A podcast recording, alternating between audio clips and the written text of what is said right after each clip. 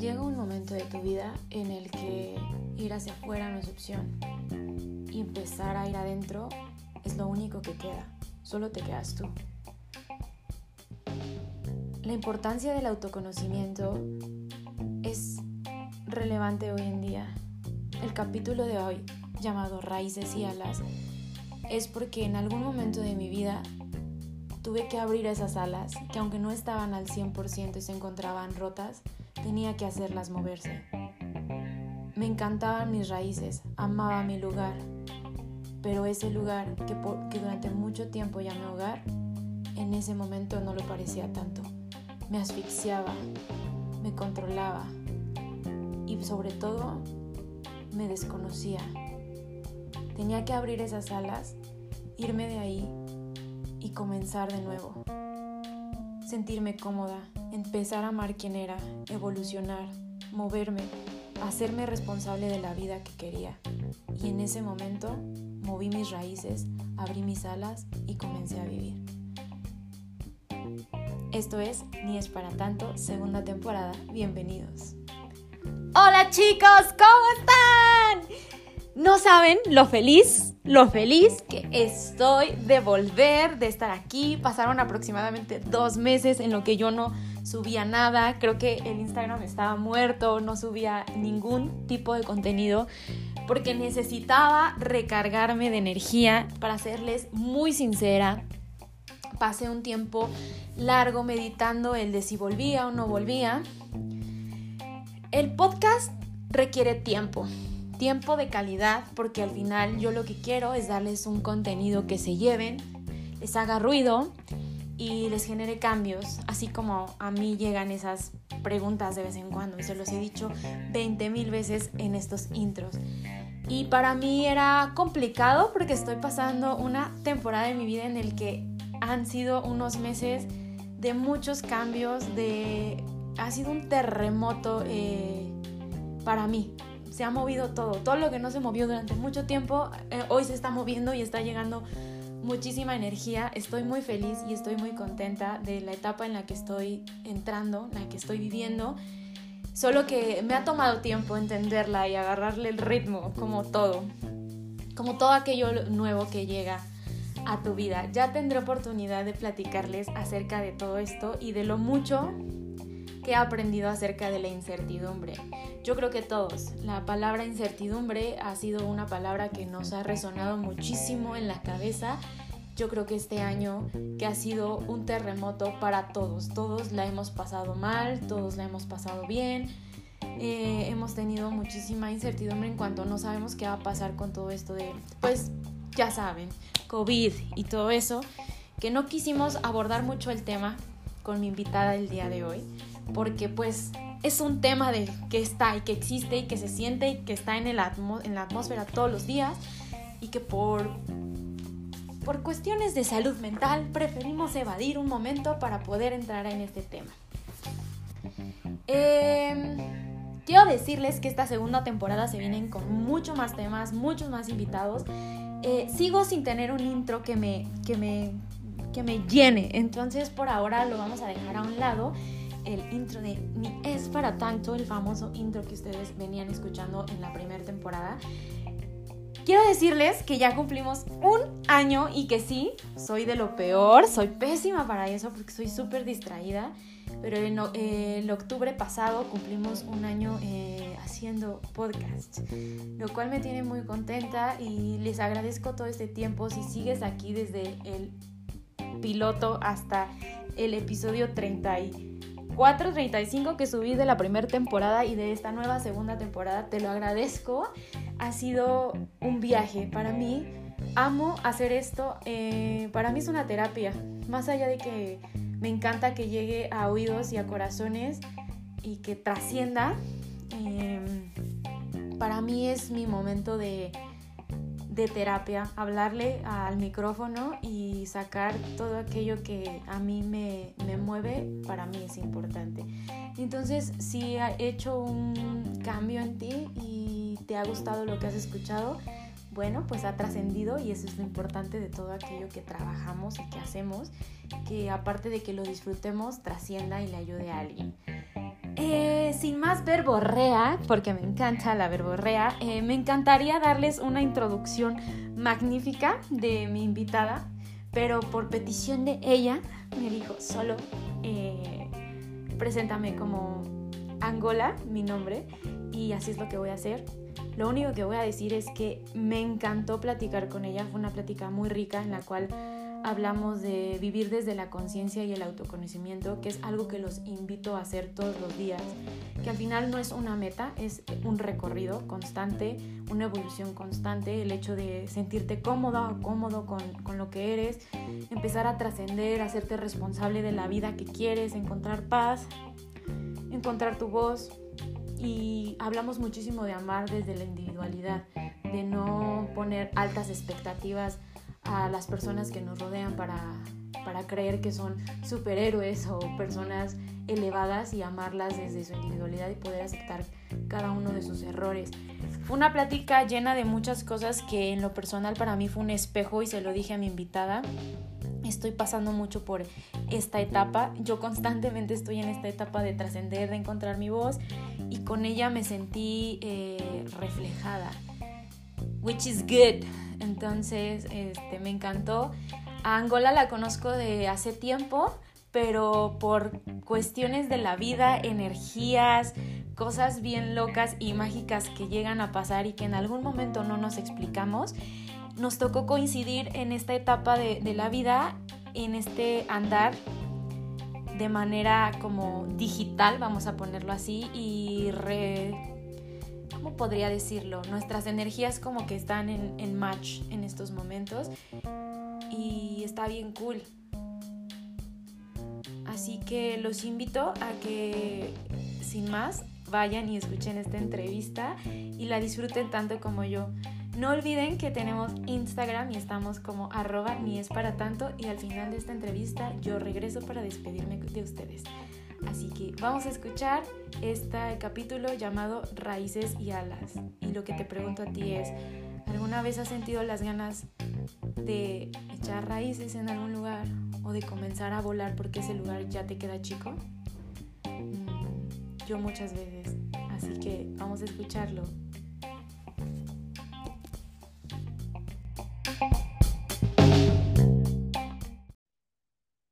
Hola. Hola, hola. ¿Cómo estás? Muy bien, ¿y tú, Jess? Emocionada. Yo también, muy emocionada, muy nerviosa. Vamos a platicar como amigas, echar el chalo. Muy bien, me parece muy bien, empezando bien la semana. Claro que sí. La, la pregunta obligada de esta temporada, ¿cómo estás? ¿Cómo va todo el tema de COVID? todo eso? ya, pues bien, la verdad que no me enfoco mucho en ello porque, digo, ya desde hace meses como que qué hueva hablar del virus y como, ay, estar pensando como, no, ahora cuántos muertos más, ahora cuántos cubrebocas más voy a tener que comprar, o sea, no, como que ya no pienso mucho en ello, sino me enfoco en todo lo contrario, en todo menos el virus. Hasta ahora eso me ha funcionado bastante y alejarme por completo de noticias quizás suene muy responsable ahora que lo pienso, pero me ha mantenido, la verdad, súper motivada, súper enfocada en lo que estoy haciendo, en mí, el no pensar en coronavirus, la verdad. Pero bien, estoy muy bien. Listo, toma dos. Hola, hola. Hola, ¿me escuchas? ¿Ya me escuchas? Sí. Sí, ya. Ahora horrible, perdón. Me decía. O sea, tengo que repetir todo de nuevo. Sí, todo de nuevo. No, no es cierto. Que te estabas enfocando un montón en ti. Eso me decías. Eso es importante. Ya, sí. Sí, que con, el, que con el tema de coronavirus como que no estoy muy, este, más me lleno de ansiedad, entonces prefiero no, no voltear a verlo ni enterarme lo que pasa. Decía que es algo un poco irresponsable de mi parte, pero, pero pues es como lo que le funciona a cada quien, ¿no? Y, y de mi parte es, es maravilloso enfocarme en cosas que sí puedo controlar, que sí están funcionando para mí y no en el caos que está pasando en el mundo. Ya sé, y eso está bien padre porque justo lo que acabas de decir nos lleva como a las vías del tema que queremos tomar, Pero eso, enfocarte en cosas de que, que, estén en tu control, porque cuando no están en tu control, creo que lo que más haces es eso, tener ansiedad y, y crearte ideas que no van y entonces no te ayuda en nada y en vez de moverte te paralizas. Exacto, exactamente. Y en mi caso funciona así tal cual. O sea, yo en cuanto abro alguna página, noticias o cualquier cosa que me, me dejo envolver por el caos colectivo, o sea, de verdad, me, empiezo a sudar de los nervios, de la ansiedad. Yo soy súper sensible a todo, literal a todo. Entonces, es, no sé, es algo muy que no controlo mucho, esa parte de cómo me afectan las cosas y, prefiero mejor, como ya sé cómo me va a poner, ya sé que, la ansiedad está así como es lo que respiramos todos ahora. No, no, gracias, no coronavirus, no quiero saber. Eso me funciona más, a mí. Creo que a muchos también nos funciona, o sea, no es que le estás dando como, me estoy yendo a vivir a un cerro y no me quiero enterar de nada, pero de alguna manera es entrar en ti y dentro de lo que está en mis posibilidades lo voy a manejar y lo que no, pues con ah, permiso. Sí, así, así literal, creo que se vive más feliz así. Sí, claro. Muy bien. se cayó algo. las medidas, yo quise poner, estaba buscando como un como título para el podcast y abriendo una libreta en la que yo escribo a veces, encontré una frase que decía raíces y alas. Y me pareció como una, una, buena, una como buena idea para darle introducción al tema que, que vamos a hablar contigo. Porque de alguna manera en ese proceso de autoconocimiento y de conciencia es enraizarte un poquito en lo que, en donde has echado raíces, que es como en tu núcleo, pero de alguna manera también llega un momento en el que dices, ya traigo como todo este chip, toda esta información, ¿qué hago con ella? Ver qué te es funcional y qué no, para empezar a volar y, descubrirte. Entonces, platícame cómo ha sido para ti todo el tema de raíces y alas, porque sé que también es un tema en el que has soltado, pero has vuelto, pero todo eso, cuéntame. Sí, sí, sí, ha sido completamente apasionante. Bueno, es para mí apasionante comentarlo todo el tiempo y conectar con gente que, que le pasa lo mismo, porque porque créeme que yo viví en la, no sé, en la sombra o como en la ignorancia muchísimos años de mi vida, 22 para ser exacta, como en esa parte de solo vivir como en piloto automático, o sea, porque, porque así se vive generalmente, porque no, uno no se detiene a cuestionar todo lo que te han enseñado o todo de dónde vienes, es como, pues no, pues así es, o sea, no, no, hay, no hay otra, ¿no? Así lo pensaba yo. Eh, y bueno, pues ahora el, el, proceso ha sido obviamente doloroso, ha sido este, muy retador, o sea, como, ¿quién soy entonces? O sea, si yo creía que era esa persona 22 años de mi vida, replantearte, o sea, quién eres y qué eres y qué te gusta y de dónde vienen tus pensamientos y qué pensamientos te gustan y qué pensamientos te impusieron en tu memoria. O sea, todas esas cosas obviamente es un shock, o sea, contigo mismo, así como, ¿qué, es esto? sí, está cayendo decir como, realmente esta, esto es lo que quiero, eh, esta es lo, la vida que escogí. Sí, o, o, me la eligieron inconscientemente todos los demás, la sociedad, mi familia, la escuela, mis amigos, o sea, ¿de quién es la vida entonces? Llegó un punto en el que dije, puta, yo he vivido así como para los demás toda la vida, ¿no? Complaciendo a mis papás toda la vida, complaciendo como el estatus de la sociedad, como en qué aspecto me, tiene la sociedad, en qué aspecto yo me metí, en qué casilla yo me metí, y, y, entonces ahora soy bailarina, ahora soy psicóloga, ahora, porque estoy psicología, ahora soy así, ¿no? Puras etiquetas, que, como que sentía que la vida me ponía. Pero entonces llegó un punto en el que me detuve y dije, ah, chinga, yo no quiero ser psicóloga, y renuncié a la carrera. Yo no quiero ser bailarina. Bueno, sí quería, pero decía, yo soy más que, que solo bailar. Yo soy más que solo hija. Yo soy más que solo. Entonces empecé a descubrir facetas mías, de verdad muy mías, y cuestioné todo, absolutamente todo desde el día uno que yo, o sea, que vine al mundo. y dije, güey, yo no soy esto. O sea, yo no, en nada me parezco lo que realmente quiero y, y en el fondo mi esencia es, en nada. Entonces, con permiso, adiós, papá. Y así como emocionalmente sí fue un, cierre en mi vida que, necesariamente hice como gracias por su aportación a mi vida, por las creencias, pero ya, me toca a mí hacerme responsable de los pensamientos que quiero tener, de la vida que quiero llevar. Así que cerré esa puerta emocional con ellos fue bastante difícil, pero mm, como muy, muy necesario en mí, al menos. Y bastante, obviamente, lidiar con ello, con mi papá. Sí, bueno, también, ¿no? Y lidiar con que mis papás era como, ¿cómo que no vas a hacer esto? ¿Cómo que ya no quieres esto? ¿Cómo que te vas a salir de esto? ¿Cómo que? Pues sí, pues sí, porque es mi vida, porque así lo quiero, porque ya estoy harta de vivir siempre a la sombra de alguien más, ¿no? Entonces fue, fue doloroso, pero muy enriquecedor. Wow. ¿Cómo comienza ese proceso de, sé que es duro, pero de, conciencia en decir, pues ya nos comentaste como fue difícil de esto que elijo, lo elijo porque ya no quiero lo que era o lo que me habían vendido. ¿Y cómo fue, cómo comienza todo ese proceso de, de voltear hacia adentro? O sea, de decir, callar un poquito todo el, el ambiente que te rodea y decir, quién soy yo ahora y hacia dónde voy y voltear hacia adentro. Pues empezó yo creo que desde todavía chiquita, ah, cuando, o sea, creo que el primer detonante fue el salirme de la carrera, de una carrera maravillosa, pero que nunca fue para mí, que nunca encontré ningún sentido en estar ahí. Eh, pero desde antes, desde siendo niña, era cuestionarlo todo. O sea, yo era de esas niñas castrosas que a mí me cagan, por ejemplo, ahora, pero así que preguntan todo, así, ¿y por qué esto? ¿Y por qué se hacen así? ¿Y por qué? Toda la vida yo cuestioné todo, ¿no? Cada regaño de mi papá, cada, todas las cosas era como, ¿y por qué? ¿Por qué me pegas? ¿Y por qué me dijiste? ¿Y por qué me regañas? ¿Por qué? Yo quería saber el porqué de la vida. Y bueno, no fue hasta que entré a la carrera que dije, bueno, pues yo tengo que hacer esto, porque así es, porque así funciona, porque mis papás están pagando en la escuela, ¿no? Y de repente dije, alto, ya no quiero, ya no quiero, yo no me siento bien. Y dije, no, y a partir de ahí, yo creo que fue así año tras año y, como momento de despertar tras momento de despertar que dije, wow, la vida y la danza no es solo en Toluca y me fui a la Ciudad de México. Wow, la, no sé, los novios no nada más son los de mi edad y, los y empecé a tener novios mayores wow, la vida no es solo lo que hay en México y lo que me dijeron que se tenía que hacer. Y, me fui a pensar en irme a otro país.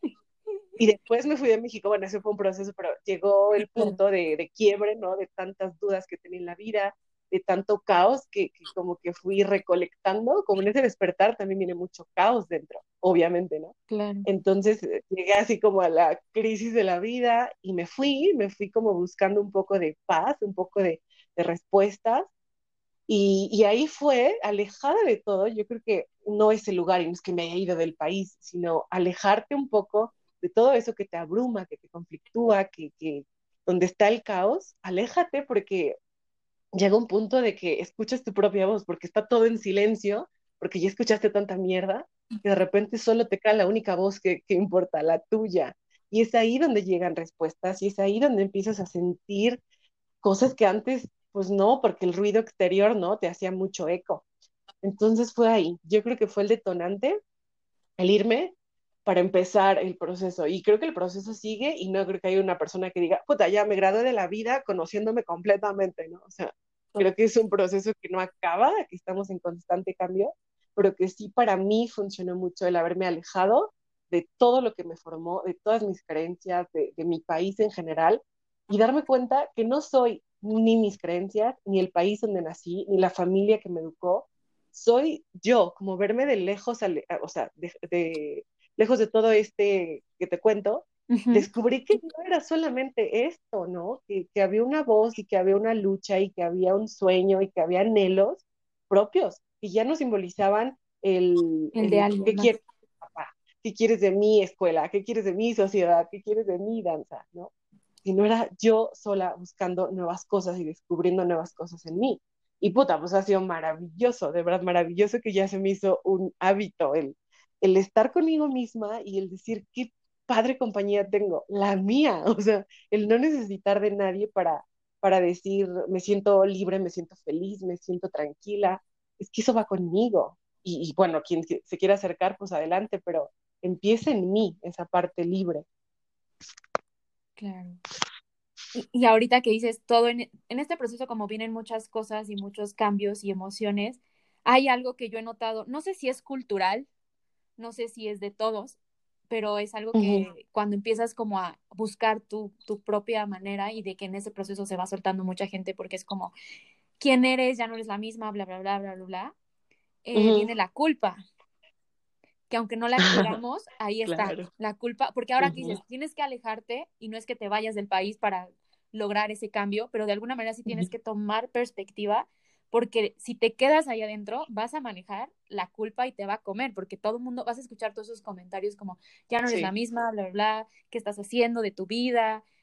Tú aquí en casa y aquí vas a crecer y aquí cerquita, todo eso que, que nos maneja y que al, final termina siendo culpa en tu cabeza. y el dejar, como dices, dejar de vivir para los demás y empezar a vivir para ti. Sí, la verdad que sí, pero fíjate que yo encontré la culpa al revés, o sea, como en esa parte, parte del proceso es de victimizarse, ¿no? Y entonces yo era como la, o sea, después de que me di cuenta de tantas cosas y que fue un despertar así como de momento así, fue un año completamente de, despertar y de darme cuenta, ya el, el segundo y el tercero fue como asimilar las cosas, pero el primero fue el más fuerte y era como, todo esto me hicieron a mí, o sea, todo lo mis papás, sus creencias limitantes y, lo que ellos aprendieron de sus padres y a su vez, así, ¿no? Una cadena generacional, como yo me sentía la más víctima de todas. Yo decía, pero ¿qué me han hecho? O sea, pero ¿en qué momento a mí me hicieron esto?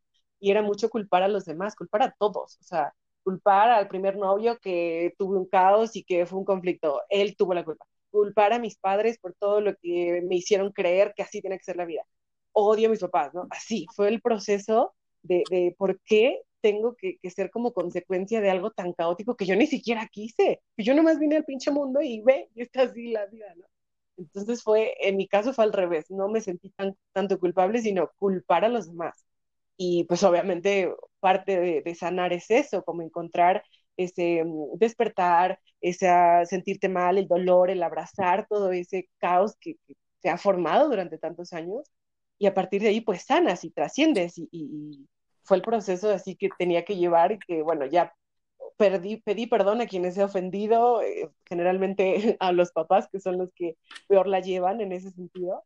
Y bueno, ahora la, la, convivencia y el amor es desde el entendimiento y desde la individualidad, ¿no? Dejé de ver a mis papás como el todopoderoso, ¿no? Todo me dan, todo, son perfectos. Lo máximo. claro, esa ideología, y siempre nos lo dicen, ¿no? Tu padre y tu madre son lo máximo en la vida y tú nunca debes cuestionar. Bueno, yo me lo cuestioné y yo dije, claro que no, no son lo máximo en la vida, son seres humanos como yo, son seres humanos con defectos, con, con carencias, con, con conflictos de antes que ni siquiera les pertenecen.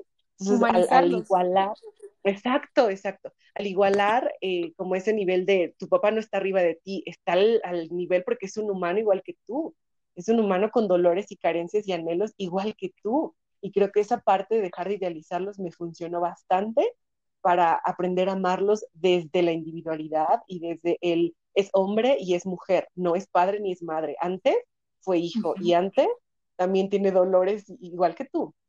Entonces fue un proceso muy bonito con mis papás, bueno, muy difícil al inicio, ahora muy bonito y de respeto y de amor genuino y de una confianza que en mi vida había tenido con ellos, por siempre la parte de, soy tu padre y me respeta, soy tu madre y tengo la razón. Porque yo lo digo.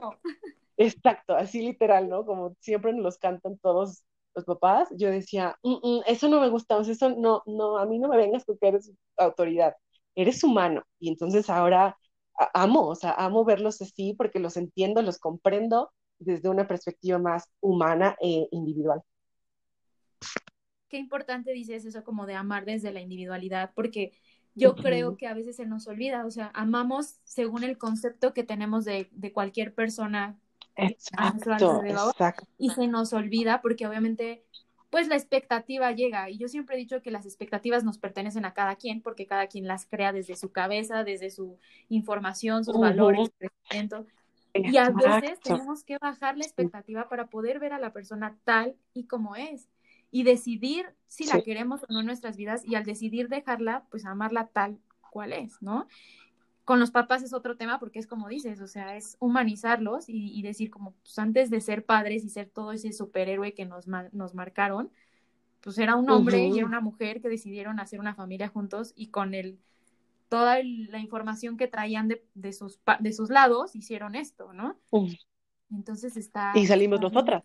Y salimos nosotras, ¿no? Que ahora te toca pues buscar tu propia individualidad. Sí, exacto. Y fíjate que esta parte, esta parte de, de, de, como hacerse responsable. Yo al segundo año de este proceso fue como, ok, tomo todo lo, lo, que, lo que, o sea, abrazo lo que me formó, lo que sí quiero en mi vida, con lo que sí quiero fluir, elijo esto, desecho lo demás, y bueno, claro que hay traumas y que hay, hay ahí como punzadas en, en, el trauma y en la vida que no se van, que no es como que de la noche a la mañana lo olvides y digas, ya, libre de traumas, libre de pedos, ya, yo estoy bien, ¿no? Obviamente es un proceso sanador que pues ya te generaron, ¿no? La vida, los padres, la, lo que sea, porque somos parte de un entorno. Entonces es hacerte responsable de toda esa carencia que, te formó, de esas creencias limitantes, que ya no culpar, digo, fue mi proceso, culpo primero, después me hago responsable y, ahora vivo con esa bandera, ¿no? De hacerme responsable de lo que me toca, ya soy un adulto, ya tengo la madurez en, eh, en emociones y en para llevar mi vida como yo quiero. Es que no puedes seguir en ese um, pedestal de, es que a mí me dañaron y a mí me hicieron esto y a mí me generaron este trauma y pues ya que chingados. Y ir así, ¿no? Traumando y con ese caos a todos lados en cada relación en la, que estés. Ahora yo creo que, que, el proceso para mí más, más delicado es asumir que de, que de eso vengo y que eso al final de cuentas es parte de mí y sanarlo y trascenderlo y con terapia, con meditaciones, con yo que sé, hay mil y un soluciones para cada persona. A mí me ha funcionado bastante la parte espiritual. Me alejé de la idea de, de la religión, de ir a misa los domingos, de que pues no, no se cuestiona porque así es, ¿no? Mis abuelos, mis papás, todo el mundo era Pero no conectabas con eso. Yo nunca conecté y lo cuestioné y era como, no, no digas, no cuestiones, no preguntes porque así es, ¿no? Entonces eso de así es la vida, dije, no, me puse a cuestionar y dije, yo no encuentro esa paz en una iglesia o en un Dios.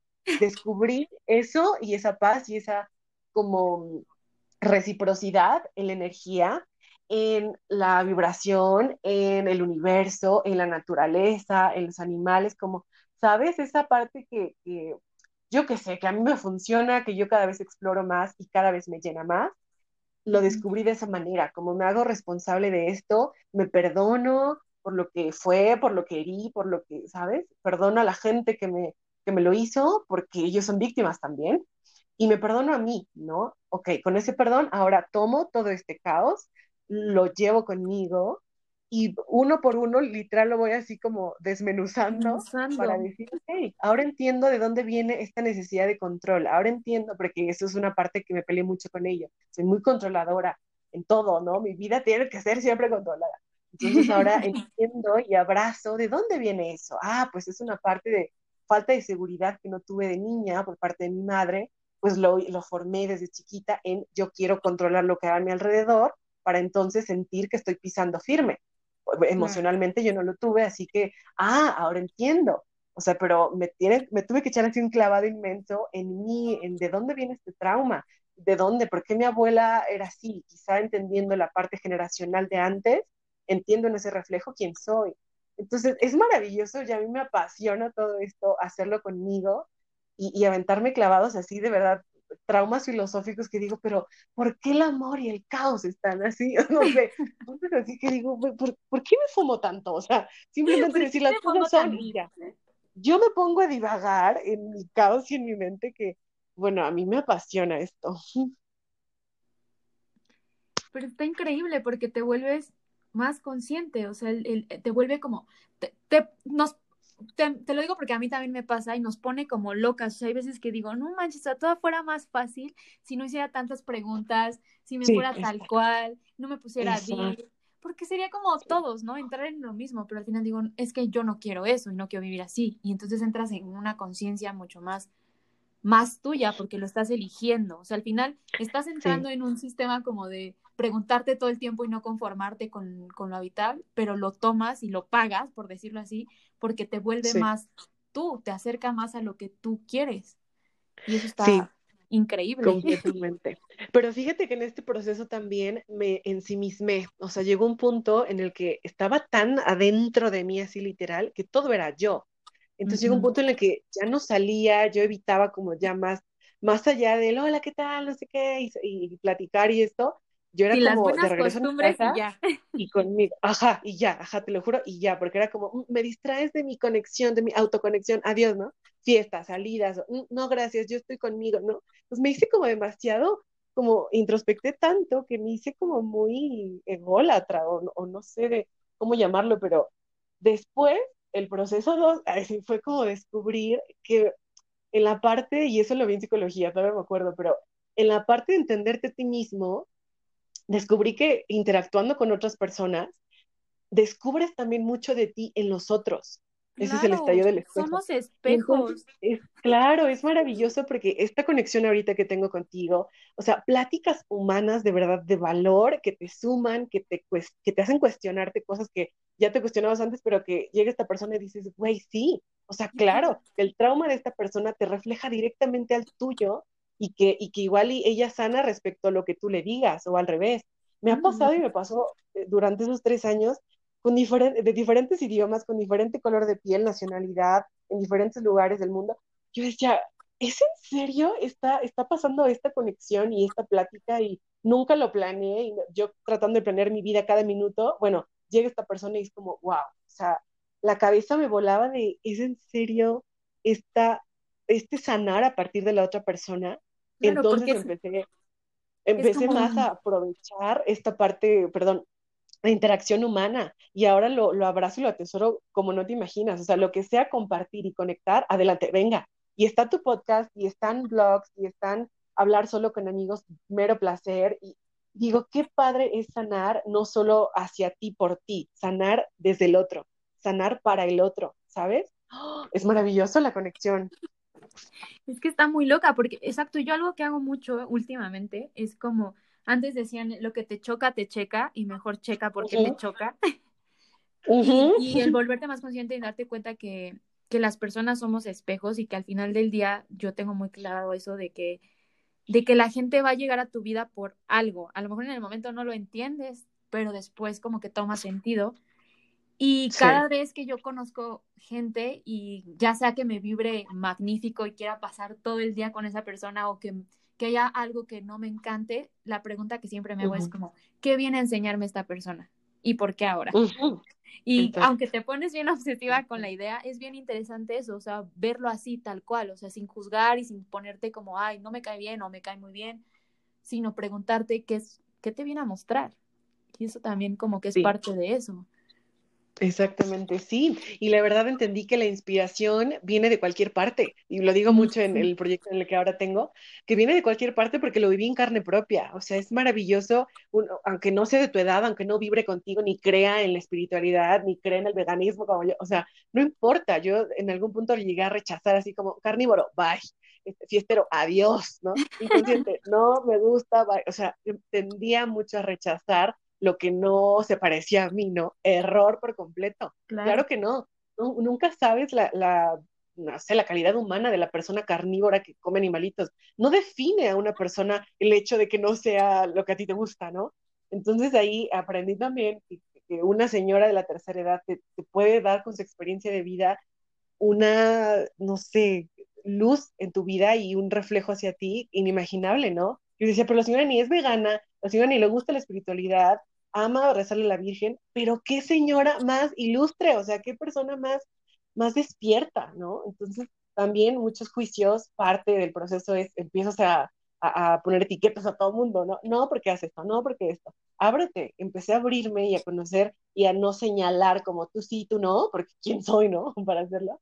Y, y empecé a descubrir como qué maravilla, o sea, qué maravilla el, darte la oportunidad de escuchar. Está bien escucharte y atenderte a ti, ajá, pero dar esa oportunidad de escuchar al exterior, quien sea que llegue a tu vida, y tomar lo mejor o, lo que tú necesites para ti, ahí está el crecimiento, pero a partir de, los demás. Es hermoso. ¿Qué otras prácticas tenías o has tenido y has adaptado con el tiempo para esta parte de, de autoconocerte, de, de, volverte más consciente? Aparte de eso, de convivir, compartir, tener la mente más abierta, de no poner etiquetas. Mm, yo creo, ¿sabes qué? El darme tiempos para mí, o sea, y suena como bien trillado, pero de verdad darte un tiempo y un espacio y yo compraba, por ejemplo, así, mi botella de vino favorita, porque amo el vino, ¿no? Mi botella de vino, mis papitas, mi, sushi, yo qué sé, o sea, las cosas de verdad que, que amo y que disfruto completamente, como no, véngase, y era como, hoy no voy a ir a trabajar, ¿no? Avisaba como, hoy quiero el día para mí, porque aparte yo era una obsesiva de, del trabajo, ¿no? Yo trabajaba lunes a domingo sin parar, dos horas diarias, y yo, sí, ¿cómo no? O sea, porque amo, amo, soy una persona súper activa y me da hueva descansar, de verdad. Entonces siempre me ponía más cosas para no, no sé, no estar así como flojeando, nunca me ha gustado. Entonces llegó un punto en el que decía, no, yo quiero este día para mí, o este fin de semana, o esta semana mía, ¿no? No voy a ir a trabajar, no cuente conmigo, me, voy a, necesito escapar, como reconectar, porque a veces también el mucho ruido a mí me desconectaba de, de, de, mí, de lo que ya había trabajado y trascendido de la chingada. De repente era como, ¿qué? ¿Quién soy? ¿Qué estoy haciendo? No sé, llegaban esas crisis y esa vulnerabilidad así como de la nada y yo, claro, me he desconectado y ahora, bueno, estas son las consecuencias. Entonces era hacer espacios, darte a ti lo que más te guste o muero por un abrigo tal, muero por una botella de vino, muero por una tarde conmigo viendo mi peli favorita. Así, y no estaba nadie invitado, ¿eh? Y no era como en amigos, o era para mí, era un tiempo solo y después empecé a, viajar. A mí me daba un pavor viajar sola, o sea, como, qué oso, qué tal, o sea, qué van a decir, voy a hacer sola? Yo, ajá, ¿cómo Comiendo sola, ¿qué? Ajá, qué, qué triste vida estar sola. Yo así pensaba, qué pendeja, ¿no? Pero bueno, entendí después, hasta que no me aventé a mi primer viaje sola, y yo temblaba así, bajándome el avión de, ay Dios mío, ay Dios mío, ahí voy, ¿no? Conocer todo sola en un idioma que no conocía, o sea, que mi idea tenía yo, ¿Cómo me voy a, comunicar? ¿Cómo voy a pedir un vaso? Tenía el miedo de la vida, pero ahí voy yo con mi mochilita y a cinco, cuatro ciudades diferentes en, en Países Bajos. Me irme sola y dije, es que lo necesito tanto como romper con este miedo. Bueno, a partir de ahí, yo ya después no podía, no podía viajar con alguien, porque era como, ay, qué hueva, preguntarle a la otra persona, ¿qué quiere? Los tiempos, ¿no? Es decir, como tengo que depender de su plan y de su tiempo cuando yo me la paso de huevos con mi plan, con mi compañía, ay no, bye. Entonces se me hizo así como una, un, ok, trabajo un chingo, no sé qué, me voy una semana, me voy un fin de semana. O sea, este fin de semana es mío. Y todos los ahorros o todo lo que trabajaba era como, bueno, me merezco esta comida, este viaje, este, lo que sea, porque bueno, me maté porque soy lo más importante. Claro, me maté para ganarlo, me, me, me amo y amo consentirme de una forma y siempre busqué todo esto que te cuento, siempre lo busqué en una pareja. O sea, como, ay, que mi novio me lleve, me, me dé, me regale, me compre, me, me, me diga, me, me, ¿sabes? Y entonces llegó un punto en el que dije, güey, ¿en qué estaba pensando al, al, buscar en alguien más lo que yo me puedo dar, lo que yo me puedo pagar, lo que yo me puedo regalar? Y empezó a partir de ahí como el, soy mi mejor novio. soy como la, la, la, el novio más atento, el novio más considerado, y entendí que el amor de verdad, o sea, el que siempre he pensado en buscar en otros, pues es que siempre estaba ahí, no, nada más que no me había dado cuenta. Pues yo creo que si lo piensas y, lo imaginas es, porque está dentro de ti. O sea, si tú tienes una idea del amor y la estás pensando que alguien más tiene que dártela porque culturalmente así nos educan, es porque está dentro de ti. Y primero tienes que aprender a dártelo tú para que si en algún futuro decides que alguien más te acompañe, pues le digas cómo te gusta que te amen también, ¿sabes? Claro, pero entenderlo desde ti primero, ¿no? O sea, nadie va a amar desde la carencia. Bueno, sí, amar tóxicamente desde la carencia. Yo lo hice todo el tiempo, déjame decirte, ¿no? Hasta que, hasta que llegó este punto que dije, wow, sé perfecto lo que me gusta, lo que odio, lo que, lo que disfruto de mí misma. Entonces ya no es el encontrar en otro eso que no, que no puedo generar en mí. No, claro que no, eso ya lo, ya lo llevo manejando yo por, por estos años, por esos tres años. Entonces yo creo que reconectar contigo, porque de repente se nos va así como lee el trabajo, la, la vida, la crisis, yo creo, ¿no? Todo hace mucho ruido, te olvidas, te olvidas de ti. Entonces yo hago eso muy seguido. El, el, viajar me conecta mucho conmigo misma, pero también como con la energía diferente. Si algo a mí me, me llena son las diferencias, ¿no? Entonces, esto de, viajar, digo, no, he viajado por 87 países, pero no es el lugar, no es el destino. Me puedo, puedo viajar aquí a Valle de Bravo, ¿no? Y es, es un lugar diferente, es otra energía. Y eso a mí me reconecta. El hecho de salir a cenar tú sola y ponerte en perspectiva y de estar cenando y voltear a tu alrededor y ver lo que hay alrededor, te pone como también en esa idea de Sí, estoy aquí, estoy vivo, me pueden pagar, me puedo pagar esto, estoy comiendo, estoy bien. Tranquilo, todo va a estar bien. Sí, el, el estar presente y ser agradecido. Yo creo que, y ayer estaba así como bien vulnerable, sintiendo esa parte de agradecimiento y de es que la gente, o bueno, la mayoría de amigos y en general es como el, el virus, y es que la vida está valiendo mierda, o sea, como todo negativo y como chin, perdió su trabajo, o chin, este, sus hijos ya no tienen que comer, o así, ¿no? Digo como, ay Dios mío, qué horror, qué horror que la gente que quiero, o que gente que, que veo, así mis vecinos, o está pasando por cosas tan difíciles. Y yo veo hacia mí y digo, es que yo no puedo quejarme de nada. Yo por más que quiera decir como maldito virus me partió la vida, es que yo, yo siempre veo el lado agradecido y el lado positivo a todo. Pese a este caos, ahora digo, soy la persona más afortunada y es que hay mucha gente afortunada que está viva, o sea, que no, hace falta tener, decir, soy afortunada porque tengo un millón de pesos para no morir de, de, hambre en el coronavirus. No, estás vivo, estás consciente, tienes a tu familia. Es que hay un sinfín de razones no económicas y no sociales que a mí me hacen sentir súper agradecida. O sea, dentro de lo peor, yo estoy en mi casa, con mi familia, tengo comida, tengo un techo y tengo un agradecimiento inmenso en el alma, o sea, con todo lo que llegue. Por eso a mí no me afecta tanto como el caos de los demás, porque digo, yo veo miles de cosas para, para que esta persona que dice que está sufriendo sea agradecida y diga, wow, gracias vida por esta dicha, ¿no? De estar hoy, de despertar a otro día nuevo. No, la gente es como, no, es que perdí mi trabajo y es que pues ya me corrieron y no sé qué hacer güey, agradece, empieza por agradecer y ya luego te quejas. Yo creo que ese, ese virus y ese caos colectivo que estamos teniendo, el caos existe todo el tiempo, ¿no?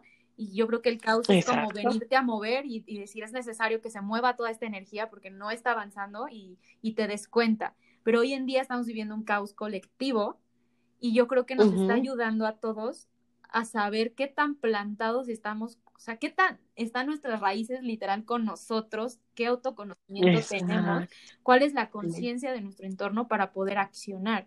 Muchas veces he escuchado el no es lo que pasa, sino lo que haces con lo que pasa, porque a veces no puedes evitar que las cosas pasen. No podemos evitar el virus, ¿sabes? ¿Qué estamos haciendo y cómo, estamos, cómo estamos reaccionando con esta situación? Y está bien padre que a pesar de que todos andan como muy reactivos por el encierro, por bla, bla, bla, por la pérdida de trabajos, porque mucha gente está, pues está falleciendo y todo eso, ¿qué estamos haciendo con todo eso? O sea, ¿hacia dónde vamos? ¿Para dónde queremos trabajar? Exacto. ¿Cómo, cómo transformas el caos en luz? Exacto. Eso es lo que, lo que ahora estoy teniendo, que claro que, y digo, son increíble, y creo que aquí abordaremos el tema 2 de, de la parte todo lo, que suena bonito es como, wow, qué padre, pero siempre algo hay detrás o la contracara es, pues, vivir momentos de mierda, o sea, de crisis existencial horrorosos. Por eso me vine a México, porque era como, es que emocionalmente estaba tan débil y tan vulnerable y tan como ya sin motivos de, de ¿para qué sirve todos los problemas que tengo si capaz el virus mata a mi familia y de qué sirve, ¿no? O sea, no, yo me voy donde donde hay hogar, donde hay amor, donde hay unión, yo necesito reconectar con ello y ya estaba muy sola y, no sabía, ¿no? Que necesitaba esta conexión de vuelta a mi vida, pero también viví caos y conflicto brutal, o sea, creo que es, es natural que todos lo sintamos, más con algo tan vulnerable como esto.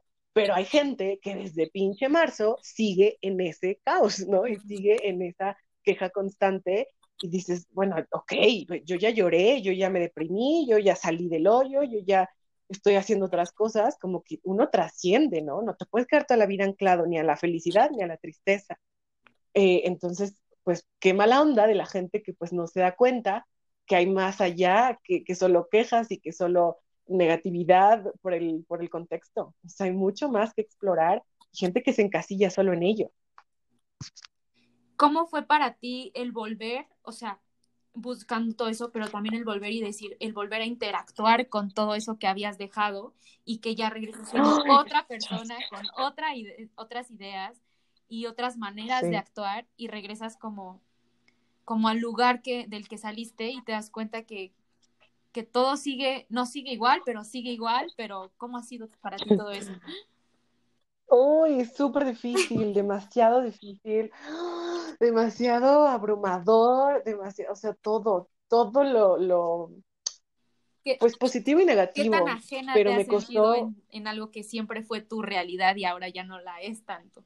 Sí, exacto, así me sentía. Y es que, de verdad, y he subido memes al respecto porque amo reírme de ello, pero es que son tres años, no es como que 25, ¿no? Viviendo lejos, pero son solo tres años, pero fue como que algo tan fuerte que no solo fue el cambio de lugar y de ciudad y la chingada, fue como un cambio así brutal general de todo en mí, que, que yo siento que, que son 10 años de cambio, 10 años de, como que me fui 10 años yo de aquí, ¿no? De mi casa, de mi familia, de, de, mi, de mi país fue difícil, fue muy difícil como volver a todo, a todo esto que yo dejé y de alguna forma que huí, de lo que huí. Ujú. Regresar a ello fue como, mierda, como ya había superado esto, ya había- esto ya estaba trabajado, ya está- estaba en otro tema, regresar a ello, ¿no? Regresar a, a revincularte con, con tus papás, a, a entender, ahora ya tengo un hermano adolescente, ¿no? Y es como que todos los espejos de mi adolescencia están en él, es como, ¡ah!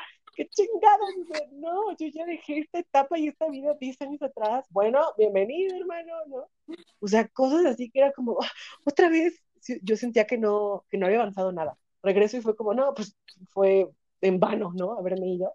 Obviamente fue mi, mi primera impresión por los primeros dos meses y ya después empezó un poco a avanzar, a, empecé a conectar otra vez con, con todo esto, salieron las vulnerabilidades, el llanto, las crisis de, "Ah, aquí fue donde pasó esto, aquí fue lo que me, lo que me hizo sentir así, ok, ¿no? Abrázalo, Sí, no lo, nunca lo como rechacé, ponerle como, el dedo a la herida nuevamente y querer abrirlo. sí, claro, sí, y sabía que, por eso yo no quería venir a México, yo estaba como enferma de, no, México no, por, por lo mismo, por mi miedo de regresar a, a la herida, pero creo que es parte de sanarla, de sanarla de raíz, o sea, volver a ello y sentarte con esa, con esa cicatriz y decir, a ver, qué chingados, o sea, que hay que resolver, ya estoy aquí, con los miedos y con la, el corazón así, con la llaga en el corazón, a ver, vamos a No, ver. y lo más importante, ¿Qué ya sí? estás más fuerte, más plantada, más, más en ti.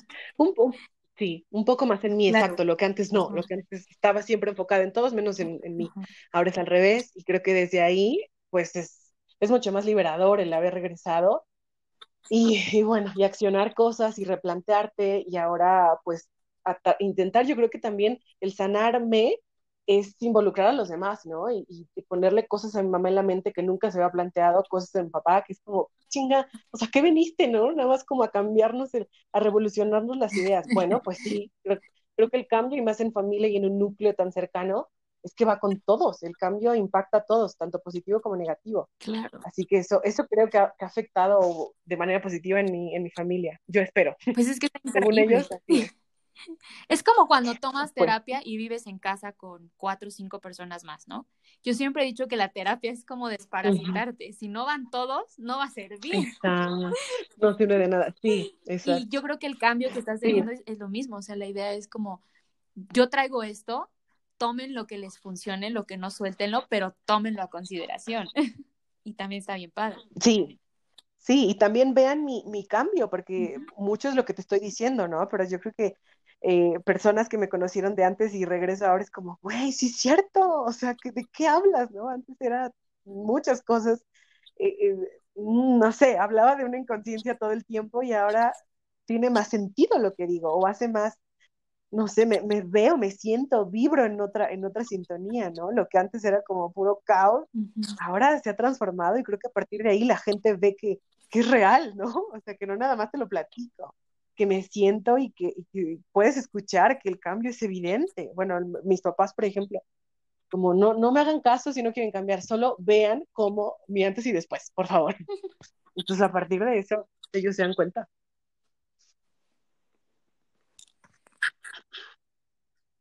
¿Me escuchas? Sí, Ah, ya. Y vamos al tema dos un poquito. Háblame de cómo ves el fracaso una oportunidad para accionar y despertar, que era lo que me decías. ¿Cómo fue para ti? pues, hoy ha sido, Tú que tienes como formación de bailarina, ¿cómo cambió para ti bueno, el un poco. concepto de fracaso ahora? Y lo tomaste como más como un proceso y no algo que tienes que alejarte.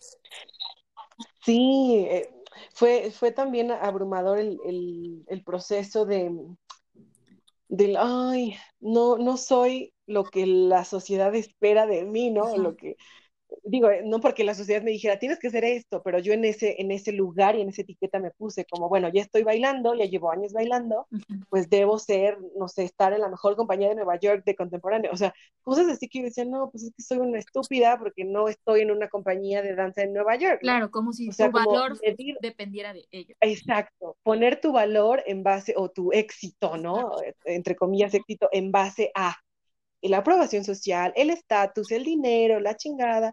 Entonces fui deconstruyendo como esa parte y yo me acuerdo en terapia cuando, cuando estaba en la, en la carrera de psicología, em, me decía a mí, mi terapeuta maravillosa, eh, tú no le tienes miedo al éxito, tú le tienes miedo al fracaso, tú llevas años este, fracasando. Eso es algún tema. Tú, me viste hacer un pinche espejo así horrible en este momento.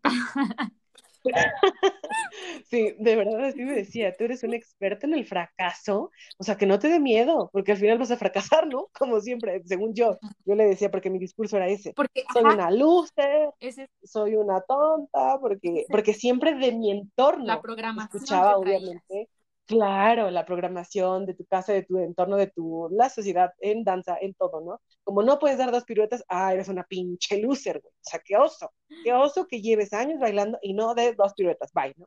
Entonces ahí estaba ya en mi programa de mi cabeza como, soy una fracasada, bye, ¿no? Pasó danza, entraron otras cosas, salí de la, bueno, me salí de la carrera y fue como que voy a perseguir este sueño de danza. Me fui, estudié, así, ¿no? Y después fue como, mm, ok, necesito hacer otra cosa porque no me apoyan mis papás. Ok, intentemos la vida Godín, ¿no? Y ahí voy, como todo en piloto automático. Ahí voy, eh, me metí horroroso a un, a un, lugar, a un trabajo horroroso y, aburrido. y fue como, no, pues tampoco, ¿no? O sea, no danza, no este trabajo. Mis papás como, ¿qué haces de tu vida? No tienes ni dinero, no estás haciendo nada, eres una fracasada. Así yo, sí, es que sí. Y todo el tiempo escuchaba eso en mí hasta el momento en el que, bueno, me voy y para mi mamá y para la gente cercana y así fue como, wow, no, qué éxito, o sea, qué increíble que te fuiste, que tuviste el valor y siempre todo el mundo como que, ahora que regreso es como, qué padre. Y tú cagándote de miedo. Sí, güey, y yo así como, mm, es que no es padre, o sea, ¿qué es padre? O sea, irte a un lugar donde no conoces a nada ni a nadie, a padecer y sufrir lo que nunca hiciste en tu país, no mames, eso para mí no es éxito. Pero aparentemente para la gente y para yo qué sé, con las fotos, y tú sabes que redes sociales es lo más falso de la vida.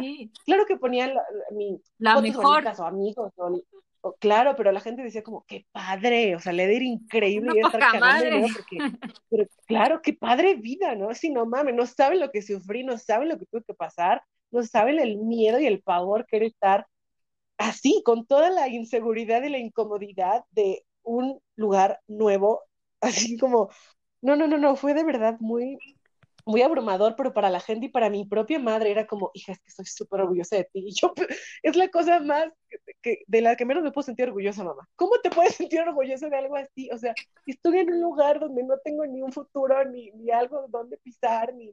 Sí, está increíble que es Inglaterra, pero no es el lugar. O sea, ya estoy ahí y ¿qué? ¿De qué voy a vivir? ¿De qué voy a comer? ¿Qué voy a hacer? ¿No? Entonces fue como, como el, el aparente éxito que, la gente creo que, no sé, la sociedad ha dicho que viajar y salir y tener dinero o tener es exitoso, ¿no? ¿En qué momento? ¿En qué momento? Y creo que va mucho, muy ligado a esta parte del éxito, la utopía del éxito, ¿no? Que va disfrazado de ego, o sea, que el éxito sin ego, sin aprobación social y sin dinero, ¿qué es? O sea, ¿qué representa en nuestras vidas? Yo me lo planteé así como, es que, mm, mm, pues a mí ni el éxito ni el fracaso representan nada. Yo lo, yo lo traslado más al, a las lecciones de vida llamadas éxito, eh, perdón, fracaso, y a el ego constante llamado éxito, ¿no? A la aprobación social llamado éxito.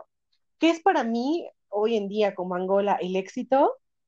Pues un sentir tranquilidad, plenitud, entereza, conciencia, eso para mí es el éxito. Y no importa si estoy lavando un carro en un autolavado y no importa si estoy en París tomando té en la Torre Eiffel, o sea, eso no define mi éxito, mi, mi autoconocimiento y mi decir soy una mujer y una persona exitosa. Eso no lo define, ni el lugar, ni la posición económica, ni, no lo define, como tampoco lo define el fracaso, ¿no? O sea, para nada, el hecho de que los planes que yo tenía para este nuevo año, que ya valió verano, este, o sea, no define tampoco el me siento súper fracasada, soy una súper loser porque no lo logré o porque no estoy allá o porque no pude trascender ya como mi vida terminó en este país y ahora irme a otro. No me siento así, al contrario.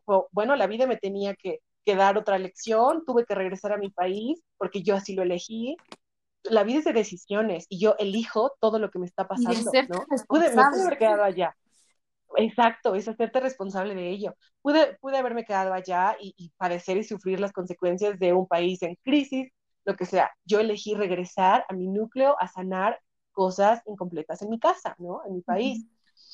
Cosas así, que, que, creo que no, no es tanto esas dos palabras que a mí me resuenan tanto ahora y digo, qué asco, qué asco que así definamos y que así etiquetemos a la gente. Como es exitoso porque ya tiene un carro, dos hijos, un marido y una casa. Qué cool, qué éxito, ¿no? Y en, en Instagram y en Facebook es como, wow, güey, sí, con el mismo marido, sí, el cabrón que ya le puso el cuerno 30 veces, que le pega todas las tardes, el carro que debe, eh, los hijos que no los aguanta, eso es éxito, o sea, digo, no, no gracias, o la otra parte, ¿no? Como, no ma, pobre loser, que no tiene ni qué quererse muerto, que sigue trabajando en el mismo lugar, puta, pero el güey tiene una plenitud dentro y un despertar y una conciencia que dices, ya la quisiera el güey más, horario, rico del mundo. Exacto.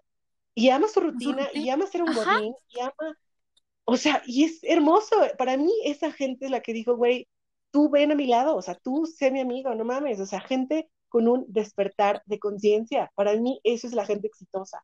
No define nada más, más que tu sentir dentro, ¿no? Es que yo creo que hemos definido el fracaso y el éxito como si fuera un manual, como un instructivo de paso y decir como, esta fórmula es la fórmula y es la fórmula que nos tiene que funcionar a todos. Y si no, no funcionas bajo esta fórmula, lo que está fuera no entra dentro de es, bajo esta fórmula social, entre comillas, ¿no? Porque, porque así lo dicen mi familia, tías, o así como un poco cercanos a mí, que es como, oye, ¿y tu novio para cuándo? ¿Y tus hijos? O sea, ¿no te vas a casar? ¿Y, por qué no te quieres casar? ¿Y por qué? O sea, tú estás ahí viajando de un lugar a otro, pero ¿cuándo, vas a sentar cabeza? Cuando tu cabeza ya está más sentada que otra cosa. Exacto, cuando yo me siento más puesta en mí, en mi realidad y pisando suelo que nunca, ¿no? Bueno, para la sociedad no sé, familia, creencias así obsoletas, es como, no, pues que loser, ¿no? Porque no tiene ni pies ni cabeza, no tiene hijos, no se va a casar, pues está tonta, ¿no? Le falta madurar y no sabe lo que quiere. Yo, puta, si supieras, si supieras que sé mucho más todo lo que quiero, que, que gente que nunca se cuestiona nada y que tuvo hijos en automático porque así tenía que ser, que se casó porque, bueno, pues ya estoy embarazada, qué chingados, ¿sabes? Gente que solo vive así como al, al ahí se va, como, como yo, en piloto automático antes digo, qué, qué triste, que, que, yo lo vea desde una perspectiva tan como, ay, qué vida tan triste lleva. Oh. Y yo digo, qué padre vida llevo yo porque me siento bien, donde sea que esté, me siento bien y me, y me conozco. Qué exitosa soy. Así me defino. sí, exacto. Reformulaste tu idea de éxito y de fracaso y de que, que muchas veces es aleccionante el que, que fracases y que no sientas que algo te salió porque de alguna manera te vuelve más consciente de de hacia dónde quieres ir y cómo lo quieres hacer mejor la próxima vez y lo quieres volver a intentar sobre esa misma vía. Exacto, lecciones, o sea, simplemente son lecciones, o no, decir, no, pues esto nunca fue lo mío, ¿no? Como yo, por ejemplo, la danza, yo no me veía de otra forma que no fuera bailando, yo decía, bueno, mi vida es que no tiene sentido si yo no bailo, la vida no existe, ¿no? Si no bailo. Bueno, descubrí que había una vida lejos de la danza, ¿no? Fuera, así pisando un pasito fuera de la danza, existe una vida, y me hice responsable de, tan, por tantos años que ignoré todo el caos emocional, pues fue por la danza que, que, me encontró, que la encontré y que bueno, fue una catarsis emocional a partir del movimiento, de maravillosa, pero que nunca fui capaz de sentarme y decir, hay todos estos pedos que hay que resolver, nunca. Yo era como, mm, mm, ocupada bailando, presentaciones, coreografías, no, danza, ¿no? Eso fue mi escaparate para, para no hacerme responsable, ¿no? Una vez que salí de ello fue como, wow, existe la danza, existe el arte, amo la danza con mi vida, aún lo hago, lo digo, aún voy a clases, bueno, cada que puedo, pero sé que no soy solo danza, sé que no soy solo salir y viajar, sé que no soy, por eso te decía un poco el, no me gustan las presentaciones porque es un poco definir, encasillar en algo a alguien. Entonces es como, no me gusta ni decir, soy estas cosas y así es Angola. No, no soy, porque, porque al final yo cambio todo el tiempo igual que todos y al final lo que yo pueda decir de mí misma, lo que Jess pueda decir de Angola, es algo muy diferente a lo que puede decir mi vecina, ¿no? Entonces mejor que cada quien defina, me defina como le quiera dar su gana, ¿no? Creo que es muy respetable el decir, wow, tomo de ella cinco cosas, lo demás es pura mierda, qué hueva, ¿no? Su discurso. O, wow, no mames, este chave tiene un despertar bien padre. Bueno, toma lo que te sirva y lo que no, adelante. No me gusta mucho encasillar a las personas en ello, en definirlas. Solo descúbrelas y es, es algo enriquecedor eso. Sí, y al final eso las descubres con las experiencias que tú traes, ¿no? Como dices, o sea, yo puedo decir algo de ti y otra persona puede decir otra cosa y tú sientes otra cosa y eso también está bien cool. Exacto. Exacto, exacto, exacto, así. Y tomas lo que, desde lo que vives y desde la conciencia o inconsciencia que tienes, bueno, así definirás a esa persona, ¿no? Entonces, pero siempre desde la conciencia. Y otra cosa que quería como, como tener bien en cuenta que a mí me ha, me ha afectado y funcionado en otra forma es rodearte de las personas o de las situaciones que te ayuden a trascender, que te ayuden a conectar, porque también es mucho, si escuchas de más, si ves de más, si, y lo veo mucho en redes sociales con el contenido, ¿de qué llenas tu vida? Eso es algo que me ha, que me ha hecho mucho eco desde que regreso a México, porque es como llenar tu vida y estar pendejeando en vidas ajenas, en vidas, eh, entre comillas, perfectas, en relaciones, entre comillas, maravillosas, llenas de amor, pero finalmente la vida no es lo que subes en Instagram, no es lo que posteas en, en tus stories, ¿no? O sea, la vida y la vida real y la vulnerabilidad real va más allá de un post, ¿no? Que la gente sube con un cuerpo increíble, con unas nalgas redondas, o sea, la vida es más que eso. Y, y el, como conectar con, con, ese tipo de contenido y con ese tipo de personas que solo están centradas a nivel superficial en lo que pasa desde la superficial, desde, desde lo de arriba, a mí me, me ha dañado y me ha como desconectado de, de, lo que soy.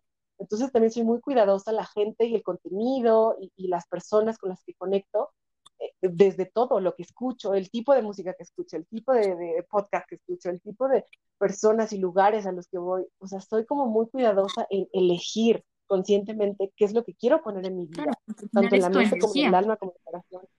Claro, en dónde va a fluir uh -huh. mi energía. Porque también el compararte todo el tiempo en redes sociales como, puta, pues no importa cuánta dieta haga, esta chava se ve increíble, no, man, no importa cuánto ahorre, esta chava ya recorrió 17 mil países, ¿sabes? Como que eso te bajonea más que te impulse. Entonces, el compararte constantemente con una realidad que no es, porque seamos sinceros, lo que yo subo en mis fotos es un 1% de lo que a mí me costó ese día, de la, de la crisis que yo llevaba en mi foto de Italia, de la crisis, ¿sabes?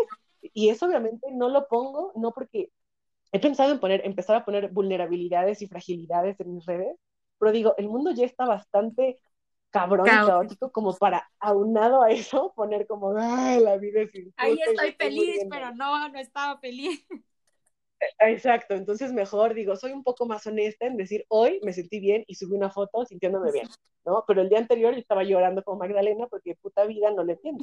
Entonces, así, yo soy un poco más honesta en ese sentido, pero nunca pensando que ojalá todos vean que mi vida es increíble, que no tengo problemas, que me sobra el dinero, que jamás, nunca, porque no es ni un por ciento de la parte de lo difícil que ha sido para mí tener esta conciencia, salir de mi zona de confort, ahorrar muchísimo para estar donde quiero, en otro país, con otra cultura. O sea, es, no, me puedo echar dos horas hablándote de cómo fue y de lo difícil y de lo enriquecedor que ha sido, pero siempre hay una parte contraria. Entonces, abraza la sombra que eres o la, la, la tristeza, la vulnerabilidad en la que estás viviendo y apaga tu puto teléfono. O sea, no, nada bueno vas a sacar viendo redes sociales y eh, aventándote la las historias de todo mundo con sus vidas perfectas, ¿no? O sea, yo siento que es más, en ese momento de crisis, céntrate en ti, adéntrate. Y ya cuando estés feliz y pendejando, ok, veamos las historias y la vida de los demás, ¿no? Pero compararte no ayuda a mí en nada. Sí, yo creo que es desconéctate y conéctate con lo de afuera, porque según nosotros vivimos conectados, pero realmente no, o sea, vivimos conectados con qué, con la realidad de otros, con la realidad que está editada aparte y está seleccionada previamente. Entonces. Exacto, aparentemente. Enfócate en ti y desconéctate un ratito para conectarte con tu realidad, con lo que eres, con tu entorno. Con lo que, quieres, con tus decisiones, con tu proyección, exacto. Yo creo que no hay nada más, más, mm, en mi caso, triste que pasar una vida así como, digo, enfocada en el presente, en la conciencia, pero también el no saber qué va a pasar después. Yo siempre, eh, dejando de lado un poco mi control y siendo más como fluida con la vida, también en la proyección a futuro, el que no te falten los planes o la, la no sé, la motivación para seguir haciendo cosas, eso a mí me llena y me, sea, me llena de mí, me llena de vida y me llena de sentido y de proyecto, ¿no? Porque solo pasar la vida como, bueno, pues hoy fue otro día que pues nomás leí un libro y escribí una carta y ya, sí, pero ¿qué quieres después, no? O sea, ¿cuáles son tus metas personales a seguir después? Eh, en la conciencia, en lo profesional, en lo espiritual, ¿qué sigue?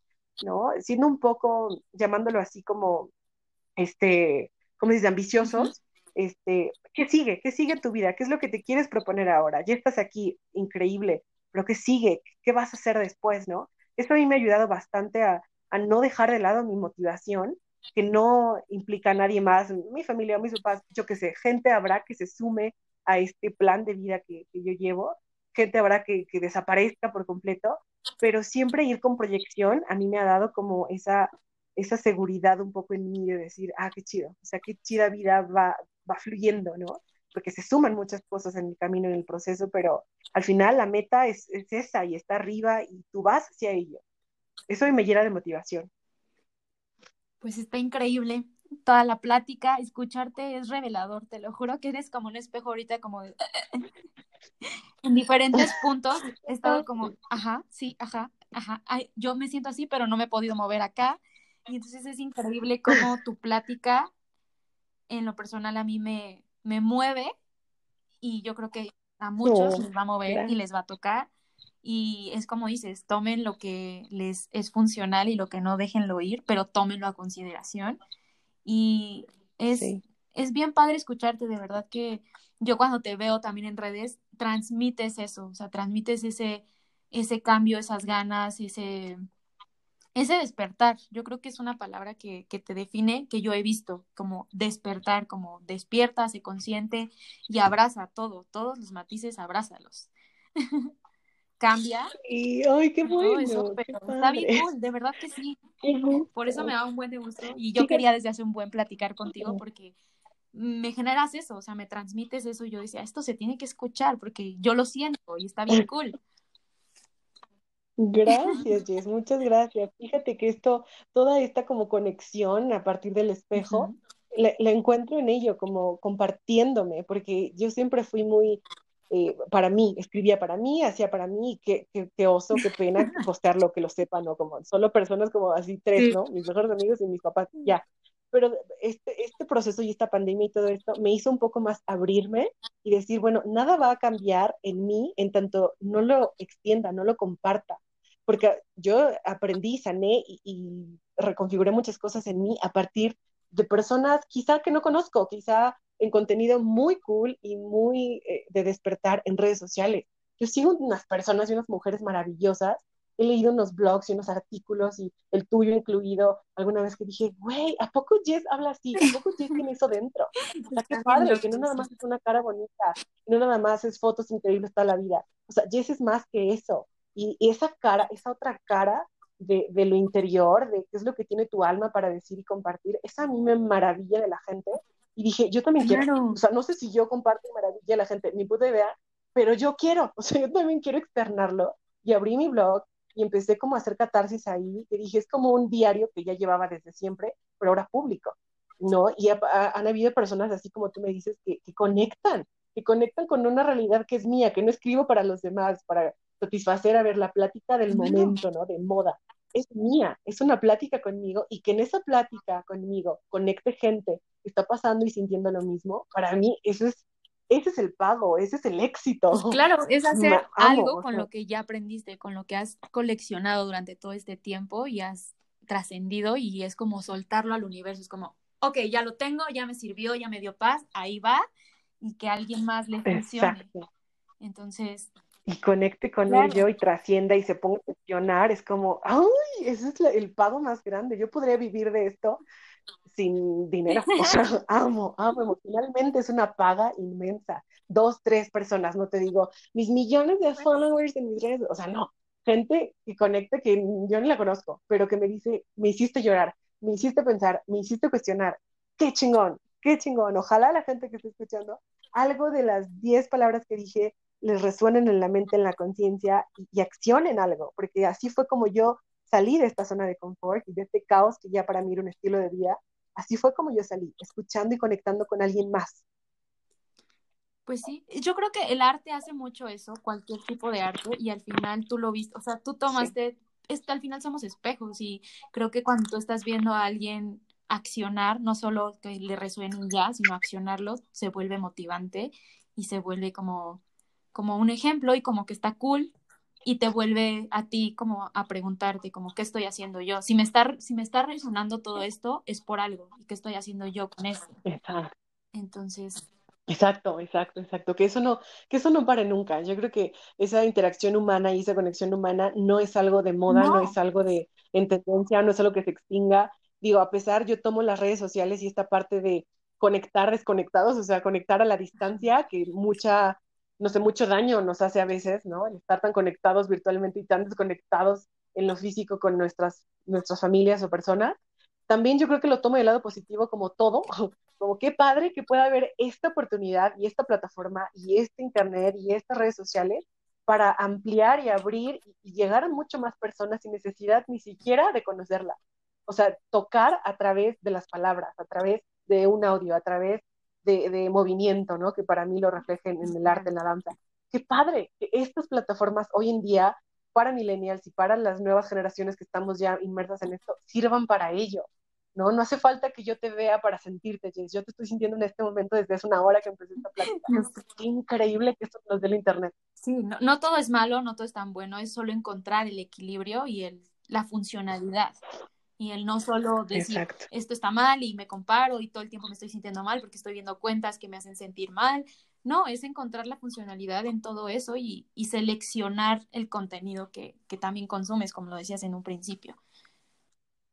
Sí, que metes a tu vida. Sí, exacto. Este, pues nada, eh, me encantó escucharte. Espero que vuelvas porque siempre es un gusto y sé que hay muchos más temas en los cuales nos podías este, platicar. Pero me encanta escucharte, de verdad que Muchas gracias. Eh, ¿Algo más que quieras decir antes de irnos? Eh, algo más que quiera decir. Um, sí, tengo muchas cosas que decir. ¿Tienes otras dos horas? otras dos horas de podcast. No, nada, Jess, a ti muchísimas gracias por este espacio, por este conectar y compartir virtualmente este, gracias, o sea, simplemente gracias por, por abrir esto, estas alas y raíces, se llama para, para todos nosotros. O sea, también de verdad, el, el compartir es mutuo y la conexión es mutua y, y creo que la vida nos acercó a este momento virtual por algo, o sea, lejos del podcast y lejos de la gente que escuche o no, este, yo quiero una plática contigo, este, sea pública o no, yo quiero conectar contigo. Claro que sí. Creo que me generas mucho valor y mucho hay, no sé, conexión y vibra diferente, ¿no? Que, que, sí me gusta tomar, porque aquí regreso a México y es como, ay, qué hueva, todos siguen igual, todos ya tienen hijos y todos, todos siguen como en esa parte como, ay, como que ya sabía, ¿no? Y, y, tú como que diferente, traes otra vibra que, que me jala mucho, así que que se repita esto pública o privadamente, pero que se repita. Muchas gracias a ti, Jess, por tu energía. Claro que sí, no, muchas, muchas gracias a ti, tus palabras, la energía, la conexión, todo eso. Espero que, que a alguien más eh, le sirva, así como me está sirviendo a mí cañón. Y claro que sí, será un gusto volver a platicar contigo, porque eso es cierto, la conexión está y es increíble y te lo agradezco. Gracias a ti, Jess. gracias, te voy a colgar, pero seguimos chismeando. Ok, ok. Gracias, bye. Gracias, bye bye.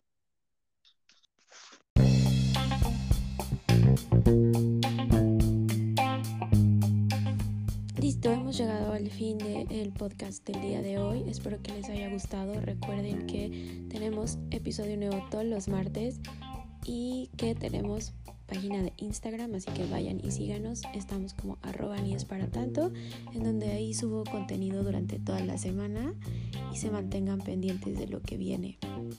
Eh, que tengan una excelente semana y esto es todo. Punto y pelota, tío, que hemos terminado. Bye.